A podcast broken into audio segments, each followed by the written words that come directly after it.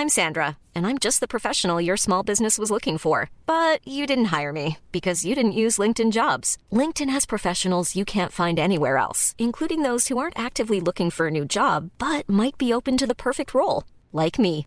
In a given month, over 70% of LinkedIn users don't visit other leading job sites. So if you're not looking on LinkedIn, you'll miss out on great candidates like Sandra. Start hiring professionals like a professional. Post your free job on linkedin.com/people today.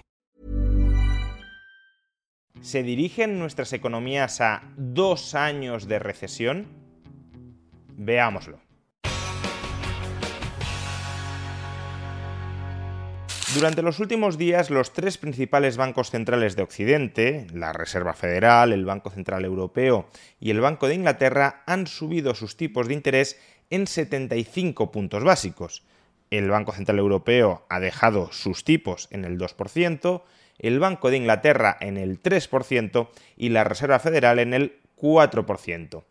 Pero quizá más significativa que esta subida de tipos de interés es que todos los bancos centrales están empezando a hablar ya abiertamente de recesión. Están pronosticando que vamos hacia una desaceleración de la economía suficientemente profunda como para que el Producto Interior Bruto, como para que la actividad se contraiga.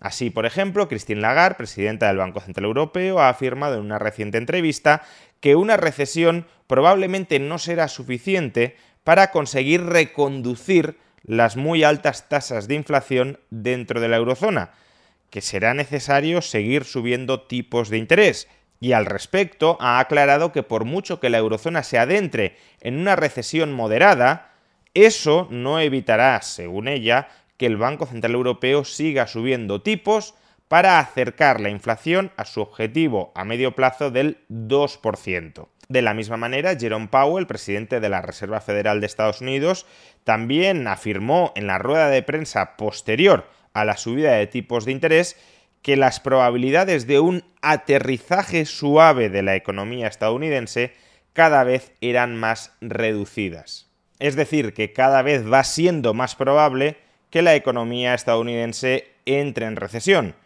que la probabilidad de que la economía estadounidense evite la recesión dentro de este ciclo de subidas de tipos de interés dirigidas a contrarrestar el estallido inflacionista son cada vez más estrechas. Pero todo ello, cuidado, y como ya ha aclarado Powell en numerosas ocasiones, no frenará a la Reserva Federal a la hora de seguir subiendo los tipos de interés si esas subidas son necesarias para derrotar a la inflación. Es decir, que Powell, al menos a día de hoy, sigue priorizando la lucha contra la inflación a la recesión. Seguirá subiendo tipos de interés aun cuando Estados Unidos entre en recesión. Pero desde luego la institución que más claramente ha hablado del riesgo de recesión durante los próximos meses ha sido el Banco de Inglaterra gobernado por Andrew Bailey. De acuerdo con las proyecciones del Banco de Inglaterra, si los tipos de interés permanecen a su nivel actual, es decir, el 3%, Reino Unido no conseguirá reducir su tasa de inflación al 2% hasta entrado el año 2025. Y el peaje a pagar para reducir la inflación al 2% en 2025 con unos tipos de interés al 3% será, de acuerdo con el Banco de Inglaterra, una recesión de 5 trimestres es decir, una recesión que duraría un año y tres meses en Reino Unido. Pero ¿qué ocurriría, según el propio Banco de Inglaterra, si los tipos de interés, en lugar de quedarse al 3%, se elevaran hasta el 5,25%, que es la cifra hasta la que ahora mismo el mercado espera que terminen subiendo los tipos de interés en Reino Unido? ¿Qué sucedería con unos tipos de interés del 5,25% en Reino Unido? Pues según el Banco de Inglaterra, que el país atravesaría una recesión de 8 trimestres, es decir, dos años enteros de recesión. Dos años enteros de recesión sería la recesión más prolongada en Reino Unido desde la Segunda Guerra Mundial. Ni siquiera la crisis económica, la crisis económico-financiera de 2008 o 2009 fue tan duradera en Reino Unido. Y cuidado, cuando hablamos de cinco trimestres o de ocho trimestres de recesión, eso no significa que al terminar ese plazo, los cinco trimestres o los ocho trimestres, la economía ya haya regresado al nivel de actividad previo a la recesión. No, estamos hablando de la cantidad de trimestres, de la cantidad de tiempo durante el cual la economía está cayendo, está retrocediendo. Pero eso no significa que al terminar la caída ya estemos en la posición original.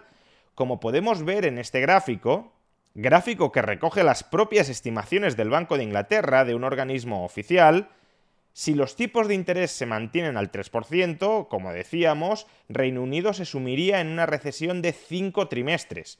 Pero es que hasta finales del año 2025 no recuperaría, y ni siquiera en ese momento en su totalidad, pero ya estaría muy cerca, no recuperaría el PIB previo a la recesión, es decir, el PIB del segundo trimestre del año 2022.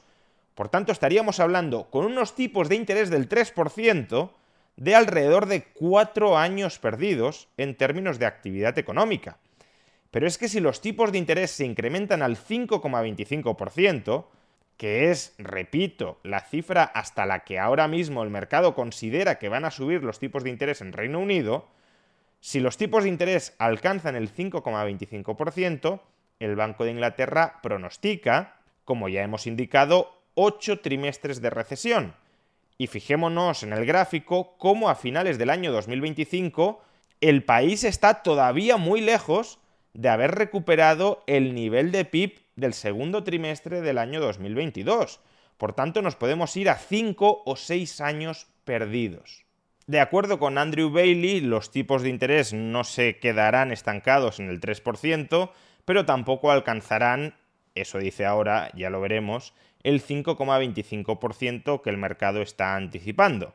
Es decir, que los tipos de interés se situarán en una posición intermedia entre ambos. Si eso es así, Reino Unido estará abocada a una recesión entre 5 trimestres y 8 trimestres, es decir, una recesión de año y medio o año 9 meses. Pero más allá de lo que termine ocurriendo en Reino Unido, estas estimaciones son relevantes porque otras economías, como Estados Unidos o como la eurozona, también van a seguir subiendo los tipos de interés. En Estados Unidos se da prácticamente por descontado que los tipos de interés, como poco, alcanzarán ese 5,25% que en Reino Unido abocaban a la economía a dos años de recesión. En Europa, asimismo, se da por descontado que, como mínimo, los tipos de interés llegarán al 3%, que eran los tipos de interés que abocaban a Reino Unido a más de un año de recesión y a otros dos años perdidos tratando de recuperar el PIB previo a la recesión. Obviamente las situaciones entre países, entre bloques económicos, no son inmediatamente extrapolables. El hecho de que en Reino Unido unos tipos de interés del 5,25% lleven a su economía a dos años de recesión no significa necesariamente que unos tipos de interés del 5,25% en Estados Unidos vayan a abocar a esa economía a dos años de recesión. Sin embargo, estas estimaciones del Banco de Inglaterra sí son muy ilustrativas del efecto profundamente contractivo que tiene subir los tipos de interés. Y ese efecto profundamente contractivo, de mayor intensidad en Reino Unido que quizá en Estados Unidos o esperemos que en Europa, pero efecto contractivo al fin y al cabo, es un efecto que todavía no estamos sintiendo en su plenitud dentro de nuestras economías, pero que en no mucho tiempo empezaremos a sentir. Es decir, ahora mismo el escenario económico base para los próximos trimestres no es un crecimiento económico moderado que nos permita regresar, en el caso de España, por ejemplo, al nivel de PIB previo a la pandemia. Ahora mismo, y con las subidas de tipos de interés que se avecinan, el escenario base es más bien la recesión. Los gobiernos quisieron hacerse trampas al solitario con la pandemia, quisieron ocultar debajo de la alfombra de los planes de estímulo fiscales y monetarios el empobrecimiento cierto que suponían los confinamientos y las suspensiones de actividad durante la pandemia, quisieron sobreestimular la economía para hacer ver que nada había sucedido, y ahora estamos pagando las consecuencias de todos esos excesos. La muy alta inflación derivada en gran medida de esos planes de estímulo tiene que ser ahora mismo contrarrestada con fuertes subidas de tipos de interés que abocan a las economías estadounidense, británica y europea a la recesión. y en algunos casos, al menos como en el de Reino Unido, podría tratarse de la recesión más prolongada desde la Segunda Guerra Mundial. Fíjense ustedes de aquellos políticos que prometían que iban a salvarnos y que en realidad nos estaban condenando.